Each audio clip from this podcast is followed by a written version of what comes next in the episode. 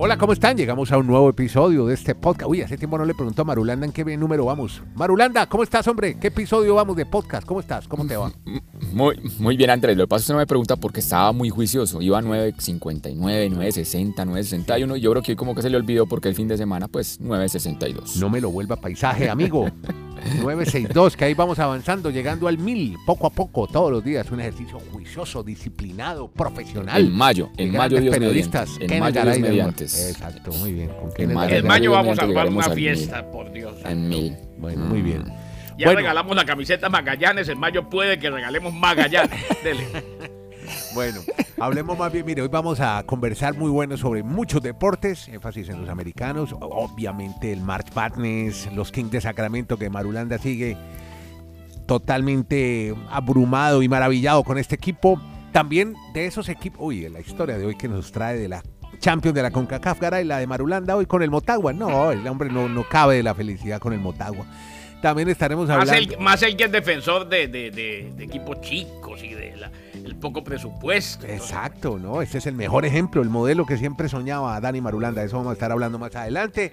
También de mm, los Hornets de Michael Jordan, que parece que quiere vender parte de, su, de sus acciones. No sé si es que no está contento. Y vea, ya suenan las campanas de la iglesia de nuestro Sagrado Corazón de Providencia para empezar a hablar con Kenny Garay del March Madness. Hoy me, usted sabe que yo tengo también mi, ejer- mi ejercicio todos los días, el Today de NBC. Hoy, se llega- hoy llegaron todos los presentadores vestidos de verde, al rocker con sus gafas montura verde, no sé si calzoncillos verdes. Ay, se debe ver divino, Sí, Rocker, exacto. con las gafas verdes. ¿no? Exacto, hoy celebrando el día de San Patrick's Day, hoy es San Patricio. Y, y a ver, March Madness, las Cinderella Stories que nos tiene ya Kenny Garay para empezar a hablar. Está muy triste mi amiga Sabana con Arizona. Y bueno, y también hablaron de Fornham. Cuénteme historias de Cinderella Story, Cinderella Stories en este March Madness, Kenny Garay, en la, justamente el March Madness de la NCAA. Ahora sí, en forma, Kenny, ¿cómo le va? ¿Cómo le va, don Andrés? Un abrazo a usted, a Dani, a todos. Qué alegría, ya vamos llegando al mil. Y serán diez mil, y serán veinte mil. Eso. Y aquí seguiremos mientras Dios nos lo permita. O sea, A ver, nosotros, nosotros en lugar de hacer la reunión de pensionados en un cafecito ahí en Junín con Maracaibo, nos vamos, pa- nos vamos al podcast con Dani Marulanda. Vamos. Aprendemos el micrófono. Totalmente, y además que eh, eh, todavía somos muy jóvenes. Eh, yo les he dicho varias veces que el New England Journal of Medicine Sí. dice que son 20 años menos. 40, o sea, yo soy 30. un pipiolo, yo soy un pipiolo de 29 añitos. Muy bien. Una cosita linda. No, no. Eso, muy bien, muy Casi, bien. casi un bebé de leche. Bueno, ahora cuénteme, Bueno. ¿cómo, está, ¿cómo está su bracket? ¿Me entendió la pregunta? No, no, no. Mi, Ah, bueno. mi- Mm. mi bracket, Destrozado. Mi, mi bra- mi bracket pulverizado. Los brackets destrozados. Ayer, después de lo que fue el First Four, después de los primeros cuatro, que estoy de acuerdo con Madulanda, mucha gente, por más de que ahí empieza la locura de marzo, no le pone demasiado cuidado porque sabe que son ocho equipos buscando los últimos cuatro cupos, pero ya el jueves, o sea, ayer, eh, arranca la locura y todo el mundo está pendiente. Uno de los eventos que paraliza este país y lo paraliza este fin de semana y el próximo y lo paraliza en el Final Four y lo paraliza finalmente en el partido por el título nacional. Que- Kenny, Ayer- perdóneme, perdóneme, lo, lo- paralizar el país. Es que hasta la VP de los Estados Unidos estaba atenta. La señora Kamala Harris. Acu- acuérdese, acuérdese que eh, Y Obama, Barack Obama, Obama hacía en daba, directo, daba- en directo así. daba su bracket en directo con ESPN. Creo que esta vez Sí. llenó uno Joe Biden. Es más, ¿ustedes se acuerdan de Jesse March? Jesse Marsh. Mm, Me suena que es un político. El, No. el, no, no, no. Ah. El técnico estadounidense que Ah. acaba de despedir Leeds, Ah, sí, sí, señor, ya, ahora sí. eh, que jugó fútbol. Bueno, él A la Premier. es de Princeton. Y estaba ayer en el partido y hay una foto de él llorando de la emoción. No me le parece, no, eso claro. es que vean, primero que todo, digamos que eh, algunos que se veían venir, algunos eh, resultados normales se dieron. Alabama, primer sembrado, le ganó a Texas A&M en Corpus Christi. Houston le ganó a Northern Kentucky, pese a que puso cierta resistencia. UCLA pasó por encima de UNC Asheville, que muy seguramente aprovecharon la ocasión para tomarse una foto. Se dieron un par de sorpresas. Una, eh, la más grande. Sorpresototota, por encima de la otra. ¿La, la- la Arizona? La Arizona, claro. Claro. Porque Sí, Princeton le gana 59 a 55 a Arizona. Le cuento que yo en mis ratos de ocio, mm, que son. No, no, no. Mis ratos de ocio son poquitos. Sí, No son muchos. eh, trato de ver el Ivy League. el Ivy League es la liga de las instituciones de altísimo nivel educativo de los Estados Unidos. Ahí está Brown, ahí está Harvard, ahí está Princeton, ahí está Yale. Dígalo en, otras palabras. La liga de los nerds. Esos nerds, que lo, diga los nerds que los ponen a jugar algún deporte. Sí, así es. Exactamente. Eh, y, que, y que tiene su audiencia, le cuento. Es más, el clásico, mm. eh, aquí en Nueva Inglaterra, del Ivy League en el fútbol americano es Harvard enfrentándose a Yale. Bueno, la final de esa Ivy League fue precisamente Yale enfrentándose a Princeton. Esta vez no llegó Harvard en el baloncesto. Y terminó ganando la Ivy League Princeton. El que gana la Ivy League va directamente a la locura de marzo. Eh, y eso de por sí, Andrés, ya es un gran premio. O sea, el equipo de la Ivy League sabe que a no ser que sucedan cosas como la de ayer, va a ser un objeto decorativo en locura de marzo. Pero por supuesto. Y resulta que ayer Baile gana Arizona 59 a 55. Le ganó un sembrado 15 a un segundo sembrado. Eso pulverizó los brackets. Y a primera hora, una pequeña universidad sembrada número 13 en Greenville, Carolina del Sur, Furman, Universidad de Artes Liberales y demás, le ganó 68 a 67 a Virginia. Dos sorpresas y ya el porcentaje de brackets que van perfectos es mínimo, pero muy mínimo. Casi, casi que no existe. Y de aquí en adelante, pues hay partidos interesantísimos. Hoy, por ejemplo, me seduce, como decía Francisco Pacho Maturana. Así decía, ¿no? es que a mí me seduce. Eh, Rick Pitino, Dani lo recuerda, con de 70 años ya, está dirigiendo una pequeña universidad llamada Iona, a las afueras de Nueva York. Eh, se enfrenta a Connecticut, a Yukon, que ha buscado eh, revivir el programa bajo el mando de Dan Harley. Así pues que ese es uno de los enfrentamientos que vale la pena ver, entre otros, hoy en Locura de Marzo. ¡Qué locura! Arrancó con mm. locura. Eh, lo que pasa es que va a ser difícil que se dé una sorpresa tan resonante como la de ayer, Andrés. Este es el podcast La Sacó del Estadio con Kenny Garay y Dani Marulanda. Presenta Andrés Nieto Molina. Y sobre todo mi locura por los números. Vamos con, esos temas de reyes, de datos, esas cosas bien llamativas a veces de los números que deja un March Madness. Comenzamos por lo que acaba de mencionar Garay, el número 15 que le ha ganado el número 2. Se han enfrentado 150 ocasiones ese enfrentamiento entre el número 2 y el número 15. Ayer apenas fue la ocasión número 11 que un número 15 elimina un número 2. O sea, Princeton, que era el 15, eliminando a Arizona número 2. Eso conlleva a que los brackets, es que los brackets Andrés Garay oyentes son alrededor de 20 millones de personas que en Estados Unidos completan el bracket. El bracket es hacer una especie de tener una ola de cristal para ver cómo se va a ir todo el camino de los de las 64 universidades para ver quién va a ser la campeona. Pues con esas dos sorpresas, esas dos historias de, de Cenicienta que nos acaba de contar Garay, ya solo el 0.12% de brackets aún siguen perfectos. O sea, de 20 millones, no hay ni 25 mil que aún estén perfectos. O sea, realmente pulverizaron todos los brackets esos dos resultados tan sorpresivos en la primera jornada. Y dicho esto, los últimos dos detalles, uno que no le va a gustar mucho al señor Garay. en la historia de la NCAA, o sea, nunca ha sido campeón los equipos del 9 al 16, pues por obvias razones, porque no tienen tanto nivel. Pero los equipos que han sido alguna vez sembrados del 1 al 8, solo hay un puesto que nunca ha sido campeón de la NCAA y ha sido el número 5. ¿Y por qué le va a doler a Garay? o sea que Miami, Miami nada.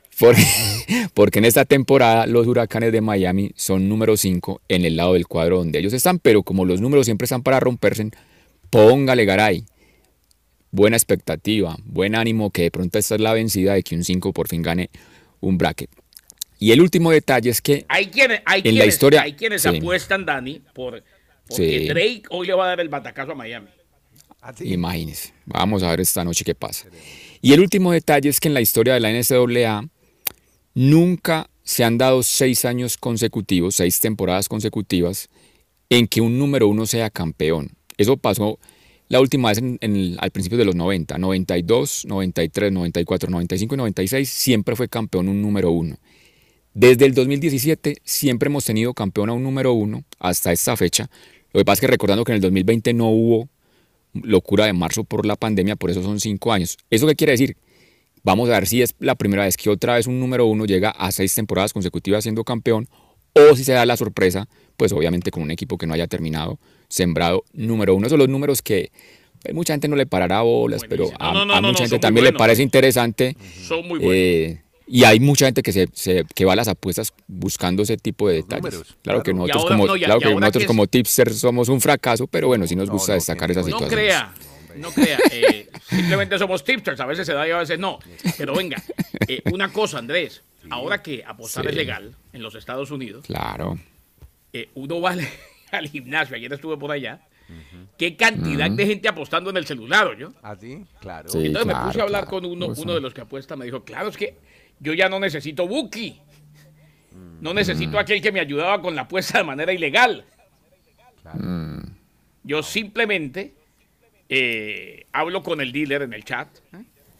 Sí, hablo con el el de las apuestas. Futuro es. Y sí, y nada, eh, formulo la apuesta. Hoy tengo, señor Nieto, usted que le gusta que espere. agendarlo. Pero ¿quién, Hoy quién tengo va a 13 apostar para nosotros? Mm, ¿Quién es el que nos va Bueno, a apostar en este sabe. podcast? No, no, no, hoy tengo tres va. equipos. Hoy tengo tres equipos. A ver, ¿cuáles Sí. son? Hoy tengo Mm. tres equipos, eh, lo- uno de mi corazón y otros medio de mi corazón. A ver. O sea, unos, a ver, uno, uno al que quiero y otros con los que simpatizo. Eh, simplemente contándoles. Yukon que se enfrenta a Iona, 4 y 30 de la tarde. Quisiera que gane Yukon. Yukon es el cuarto sembrado, a Iona, Ese es el suyo, Es por, el por- sembrado. por su conexión eh, afectiva. número 13, sí, y además que este, este estado se vecindad. paraliza con Yukon y Claro. con las mujeres mucho más, yo, con las Yukonas. Claro. ¿eh? Se paraliza de verdad, o sea, eh, así como, se, como en Boston eh, se identifican con los Celtics, aquí se identifican con Yukon. Con las yuconas. Con Yukonas. Que juegan El ahí donde estuvo usted, en el casino. Ahí que hay un hay una cancha de bate. No, no, no, no, no. La Yuko- sí, la Yukona, no, eh, ahí no. ¿No? Ahí, ahí las que juegan son las chicas del Connecticut Sun de la WNBA. Ah, yo pensé que jugaban las chicas del, No, del college. las, las de Yukon juegan en el Excel Center en, en el downtown de Hartford. Eh, Drake enfrentándose a la Universidad de Miami, ese sí es un equipo de mis amores, Miami. Eh, ya Marulanda me dejó temblando. Y la otra, y lo hablamos ayer con Marulanda, Andrés. La de Boca Ratón, la de Marulo, Florida Atlantic. University, Ah, enfrentándose sí, sí, a. Memphis. Están enloquecidos allá en Boca y en todo el condado de Pan Beach, ¿yo? Enloquecidos. Con su equipo, con los Owls, los Bulls. Eso es como, eso es como la distrit, como la distrital contra la, la Universidad de los Andes. Exacto. Una pública y una privada. una gigante, una pequeñita y otra gigante. Bueno, Claro, bueno. Bueno, sigamos Uno- con el básquet, pero unos, unos van con mamones y los otros con esquiros.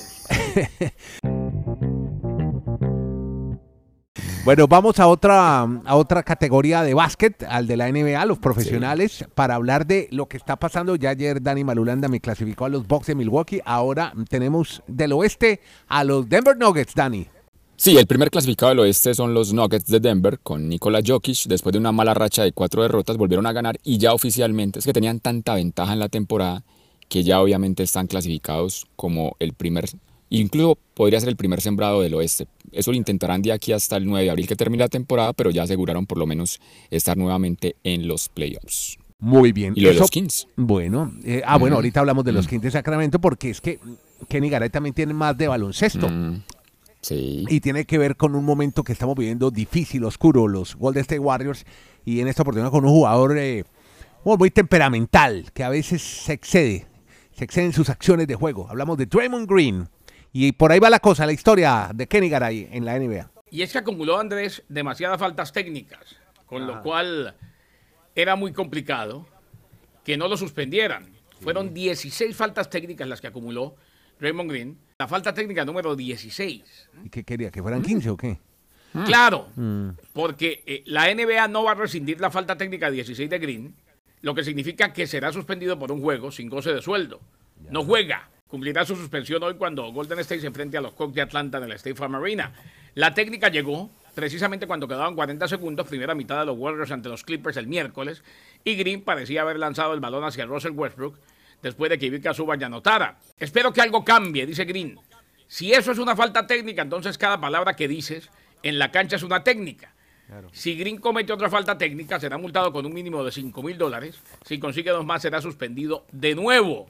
Además de Green, los Warriors no contarán hoy con Andrew Guadala, fractura de muñeca, Gary Payton, dolor en el aductor, Andrew Wiggins, motivos personales, eh, jugadores bidireccionales como Tyron uh, o Ty Jerome y Anthony Lamb, Ty Jerome y Anthony Lamb, que tampoco son elegibles para jugar, porque estos elementos no pueden combinarse durante más de 90 juegos si el puesto número 15 en la lista está vacante. Lamb también alcanzó su máximo de 50 partidos. Eh, cuando hablamos de bidireccionales, hablamos de aquellos que tienen contratos de dos vías. Llegó a 16, apeló la 16, le dijeron que no a la apelación y Draymond Green se tiene que sentar esta noche. Bueno, ahí está Green, que no juega y partido bravo con Atlanta. Pero vamos a ver cómo le va porque quedamos muy golpeados después de la derrota con el equipo de los Clippers. Los que sí van muy bien, también de California, son los Kings. Siguen muy bien. Dani Marulanda en la sacó del estadio. Andrés, creo que no hay lugar a dudas de que los Kings deben ser la historia de la temporada en la NBA. Así no ganen el, el campeonato. ¿Por qué razón? ¿Por qué? Porque después de 17 años, por fin tienen una temporada ganadora. ¿Qué es tener una temporada ganadora? Sí. Que usted obviamente gane más partidos que los que pierda. Para eso suceder, usted tiene que ganar por lo menos 42 juegos de los 82. Ya. Pues la noche anterior los Kings llegaron ya a 42 victorias, siguen siendo el número 2 del oeste. Próximamente va a ser el próximo clasificado, valga la redundancia, en esta conferencia a los playoffs y por eso los Kings son la historia de la NBA 2022-2023. Sí. Y a veces nos gusta echarnos flores, Garayba, que sí nos gusta echarnos flores. En este podcast, Sí. a finales del mes de noviembre, manifestamos, ese equipo de los Kings es muy interesante de ver, ahí va. sabroso, para que iba sabroso, y no nos ha defraudado. Que cuatro meses después, ya hoy decimos que es una realidad, que los Kings van a estar en la postemporada. no- no O sea, que Muy ese es bien el por la gente de Sacramento. Colombia. El equipo del presidente de ¿Sabe que Colombia vive de- sabroso. Es de No, la es que después de esa es la 17. vicepresidenta. No, es que yo, yo digo, ¿no? Después de 17 años de ver tormentos y sufrir y perder y perder, pues ¿cómo estará la gente en ese equipo? No, pues, el Oracle. ¿cómo se llama? El Coliseo todavía llama el Oracle, ya, ya no recuerdo el nombre, pero bueno, están felices el de yendo a ver. A Sabonis, a Fox, porque esos muchachos están jugando muy bien los Kings de Sacramento. Sacramento que viene siendo ser, eh, Garay me confirma, la capital del estado, ¿no? Sí, sí, Claro. la capital de California. California. Sí, señor. Exactamente, que no son ciudades grandes como Los Ángeles o San Francisco. ¿Por qué Michael Jordan quiere desprenderse de algunas de sus, de sus puntos de participación en su equipo, los Hornets? ¿Qué, qué pasa? ¿Ya está como aburrido con el equipo? ¿Qué pasa con MJ? Está en conversaciones. Yo no diría que aburrido, pero quiere vender una participación mayoritaria de la franquicia Sí. a un grupo que lidera el propietario minoritario de los Hornets. O sea, a- del mayoritario le quiere vender al minoritario. Se trata de Gabe Plotkin y también el propietario minoritario de los Atlanta Hawks. Hablamos de Ricky Snell, está involucrado en el tema. Ningún acuerdo es inminente, pero hay un impulso significativo de una venta que instalaría a Plotkin y a Snell como los cogobernantes de los Hornets. Si se completa la venta, se espera que Jordan permanezca con una participación minoritaria en la franquicia. Jordan, considerado por muchos el mejor de la historia, ha sido el único dueño mayoritario afroamericano en la liga. En todo caso, quiere pasar de ser mayoritario a ser minoritario. No es una buena señal. Eh, no, sé, no sé qué tanto por el equipo, sino porque quizás eh, Michael Jordan quiere buscar otro tipo de rumbo. Si la vende va a ser el final de 13 años de Jordan como propietario. 13. Pagó 275 millones Sí. por ser el mayor accionista de la franquicia en el 2010. Sí. A ver qué pasa. Bueno, no, no ha logrado armar un equipo competitivo, ¿no? Porque no, no, no llega nunca a playoff. No, sí. para nada, para nada. No. Sí, bueno. Podcast La Sacó del Estadio. En Twitter, arroba La Sacó Podcast. Óigame, el que está buscando nuevos rumbos es un quarterback del que Dani Marulanda habló hace algunos meses, unos episodios atrás, en este, episo- en este podcast. Un hombre que había llegado a Atlanta, Marcus Mariota, que fue cortado en su momento por los Falcons, pero parece que ya tiene nuevo destino. ¿A dónde iría Mariota? Pues llega al equipo de las Águilas de Filadelfia, los Eagles, pero es Ah, un bien. jugador Sí. como muchos de los últimos Finalista años. del Andrés, Super sí. Bowl. Muy bien, ¿no? Sí, sí, pero es un jugador como de esos típicos quarterback de primera ronda que llegan seleccionados pues en una instancia muy alta y que no da el ancho, no da la talla en la NFL y se van yendo relegados a ser suplentes. Primero después de haber sido reclutado por los Titans, termina en Atlanta y ahora va a ser suplente de Jalen Hurts en Filadelfia. Eso sí, asegura otras campañas más de buen billete, de buen dinero para su vida futura, jugando ya como un suplente en la NFL. Breaking news, breaking, news, como dice. No me diga. En, es- en esto- en estos, en estos momentos que Extra. hay mucha actividad, hay muchos movimientos de jugadores, uno que le va a doler mucho a Garay. Hoy Garay estoy como pensando mucho en usted. ¿Quién? Yo también Uno de los escuderos pre-. Uno de, los, uno de los escuderos preferidos de Tua, uno de los jugadores que más defendió a capa y a espada a ¿De Tua, Miami? se fue de Miami. Se fue de Miami y se fue para un rival. Se fue para los Patriots Mike Gesicki, el ala cerrada, porque le ofrecieron 9 millones de dólares por una temporada con New England. ¿Cómo le Así que Miami se queda sin ese jugador que sí, muchos pensaban que iba a salir porque realmente el costo-beneficio ya lo no que lo iban a analizar involucraban, con él. ¿no? Inclusive daba la impresión de que lo ninguneaban al final. ¿Ah, sí? Pero, Eh, pero antes de que llegara este, sí, hasta la temporada pasada era el receptor principal prácticamente, y eso que era una ala cerrada. Pero desde la llegada de McDaniel no les gustó que él no bloqueaba y lo fueron prácticamente no dándole jugadas y por eso se limitó mucho en el terreno de juego y ya no hace parte de los Dolphins. Vamos a si le dará algún mensaje de aliento a su compañero porque era realmente el que más lo defendía. bueno, ahí la tiene. buena Andrés, la muy buena de Miami, Mm. es que firmamos a Braxton Berríos. El hombre que viene de los Jets salió de la Universidad de Miami. eh, Inmediatamente puso chita, puso eh, Tyreek Hill en la cuenta de Twitter, lo tagueó y le dijo: eh, Vamos, Wes Welker número 2, Wes Welker 2.0. O sea, Sí, sí, le, sí, sí. le- le mandó un piropo. Y tenemos quien retorne los, los- las patadas de despeje. Contrato por un año. Al final tuvo algunas cosas buenas, algunos destellos en Nueva York. Al final no, no funcionó, los números se cayeron mucho. Pero tiene contrato por un año y vuelve a casa. Y eso para él es invaluable. Ojalá le vaya bien.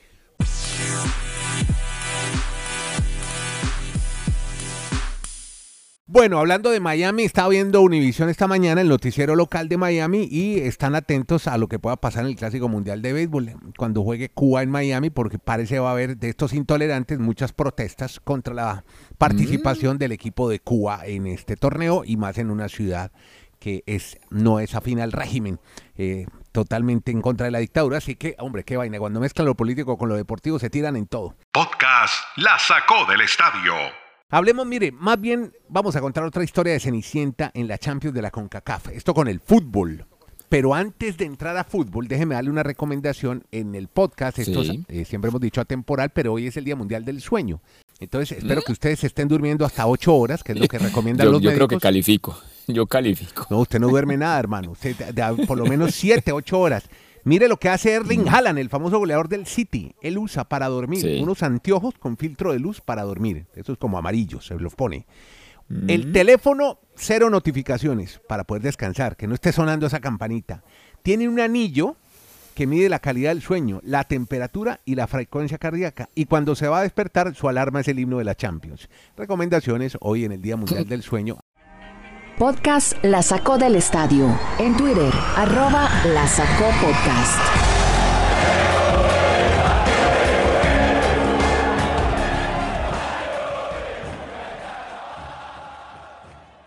Ahora sí, mándese amigo con su historia Cenicienta en la Champions de la CONCACAF. ¿De dónde viene Ah, esta bueno. Cenicienta?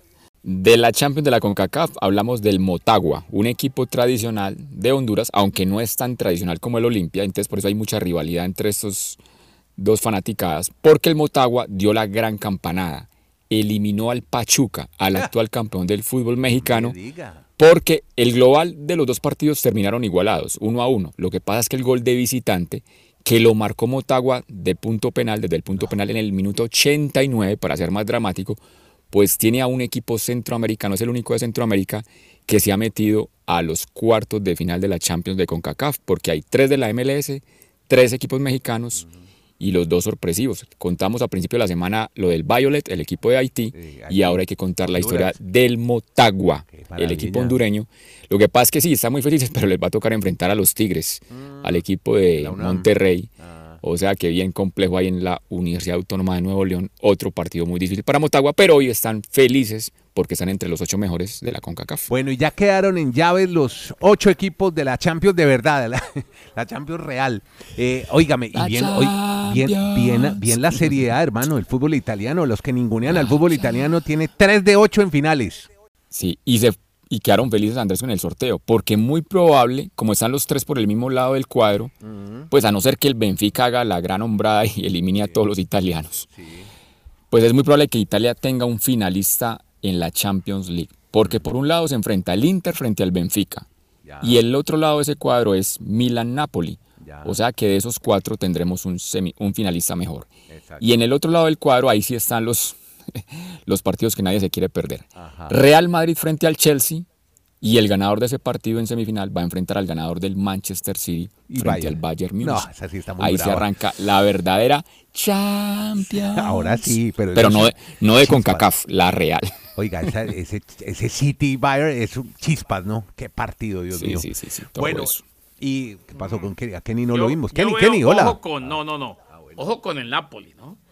Eh, Es un buen equipo. El mejor equipo ver, de Italia hoy, el mejor. Pero es que lo que, lo que Sí, son sí, las sí. cosas, uno, uno a la liga italiana ya no le cree, eh, porque vio lo, No, pero sobre, venga. todo la- so- so- sobre todo los que vimos el punto más alto. Es que el punto más alto de la Sí, liga sí, sí, italiana le ganó a todo el mundo. Pero Italia sigue siendo una de las cuatro mejores ligas. Eh, Hoy por hoy se habla de las cinco porque meten a la francesa. Como pudieron, la metieron y a punta, a punta billetazos, pero yo digo que son cuatro. No, sí, pero- Eh, y, y ojo, eh, este Napoli anda bastante bien, anda decididamente bien. Eh, con el georgiano, Dani, con el georgiano Baraskelia, Baraskelia. eh, anda muy bien. El equipo... Le dicen Baradona, ¿no? Y- Ahora, Baradona. No, y es que, y- imagínese, Ah. eh, el equipo que dirige Luciano Spalletti, la manera como debe tener a una ciudad tan apasionada como Nápoles. Sí, ya sí. prácticamente la serie A es de ellos. Es muy complicado que la Total. pierdan. Y donde Y llega Andrés la venga, final no, de la Champions. Ujú, sí, No sí, me sí, sí. ¿Qué- qué iba Pero y no solo la Champions, vea que, que Italia, Italia es el único país que tiene seis equipos en cuartos de final de las tres principales competencias ahora europeas.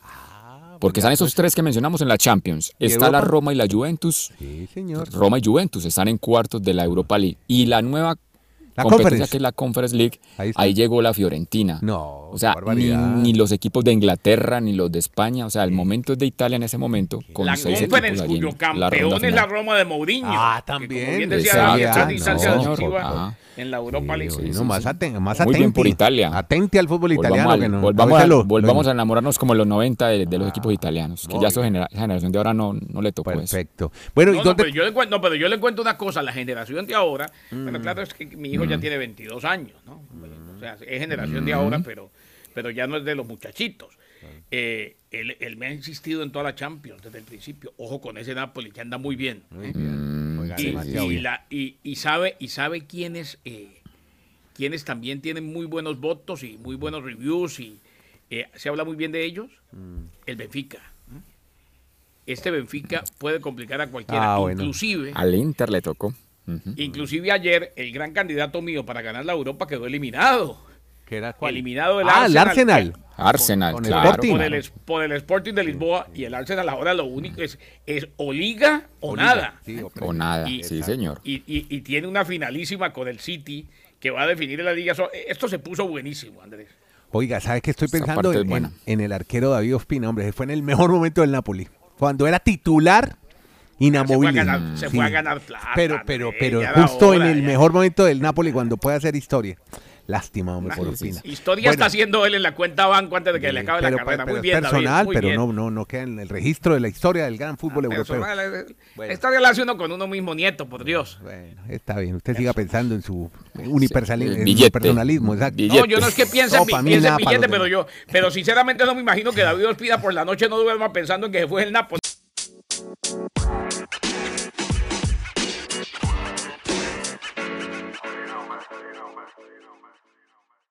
Bueno, muchachos, eh, hay, que, hay que llamar a Carlos Alcaraz porque tenemos eh, posibilidades de que vuelva a ser número uno, Dani.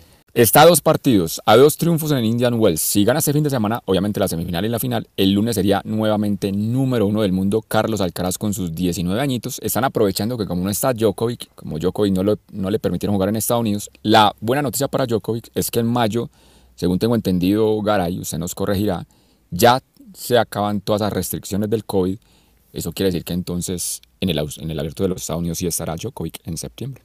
Bueno, ahí queda. Muy bien, con Kenny Garay en Bristol contando historias desde Estados Unidos, Dani Marulanda desde Colombia, con eh, Nieto Molina, este su servidor aquí en Santiago, coordinando a Dani y a Kenny. Llegamos al cierre de este podcast que se llama Podcast La Sacó del Estadio.